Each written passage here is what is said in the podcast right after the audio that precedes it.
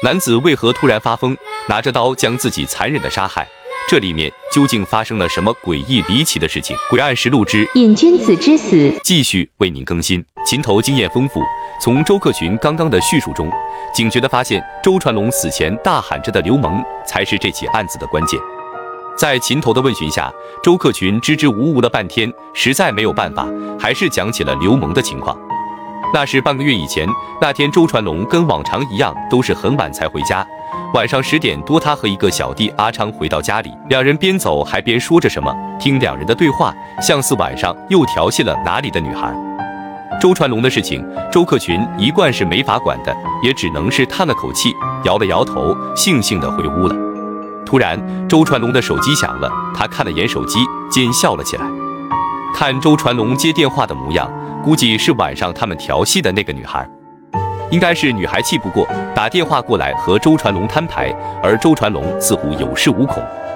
听口气，周传龙似乎手上有女孩的把柄，以此来威胁女孩。就在这时，周传龙的小弟阿昌看着窗外喊道：“哥，你看窗外的是不是刘萌？”到此，周克群才知道被周传龙调戏的女孩叫刘萌。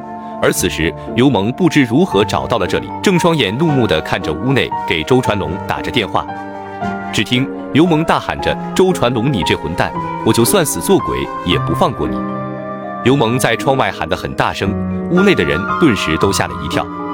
这一下把周传龙给惹恼了，气急败坏的带着阿昌就去追那个叫刘蒙的女孩。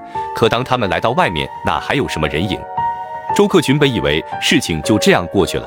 可让他没想到的是，那个女孩最后还是出事了。原来就在女孩跟到家里的三天后，女孩气不过，独自一人来到城外的铁路上自杀了。后来才知道，女孩自杀后，甚至连完整的尸体都找不到，高速行驶的列车直接把身体撞得粉碎。那女孩自杀后，周传龙也担心出事，在家里躲了好几天。但后来估计没有发生什么事，周传龙也就跟往常一样，天天出去了。而周克群心里也知道女孩的死跟周传龙有关，一直想向女孩唯一的亲人，他的父亲做出一些补偿。女孩的父亲是个老中医，自从女孩死后，女孩的父亲就失踪了。听到这，秦头已然知道了事情的真相，便说道：“周传龙最近生病，都在喝中药吧？带我去看看。”随后，秦头和胡不凡在周克群的带领下来到了厨房，只见炉灶上放着中药罐。秦头立马检查了起来，很快，秦头似乎发现了什么，从罐里捏出一颗椭圆形的药材，放在鼻子下闻了起来。这一闻，秦头更加确定了自己的想法。原来，这颗椭圆形药材是中药里一味叫肉豆蔻的药材。按正常的剂量治疗周传龙的病也没错，但一旦剂量过量且长期服用，就会产生强烈的致幻作用。很显然，周传龙死于过量的肉豆蔻产生的幻觉。周克群显然也猜到了。说道：“如果有人害周传龙，要抓住他，让其偿命。但鉴于周传龙有吸毒史，也不排除体内残存的毒品使其产生幻觉。